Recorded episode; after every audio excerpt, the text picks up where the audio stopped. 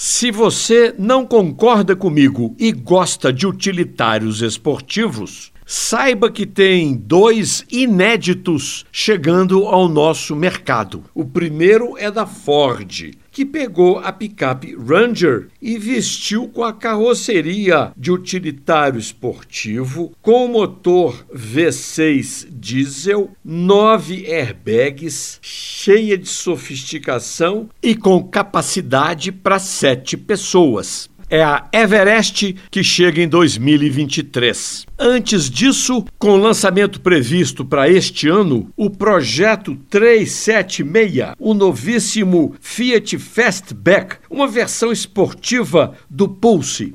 Com motor 1.3 turbo de 185 cavalos, porém em relação ao Pulse, muito mais bem equipado e com maior sofisticação interna.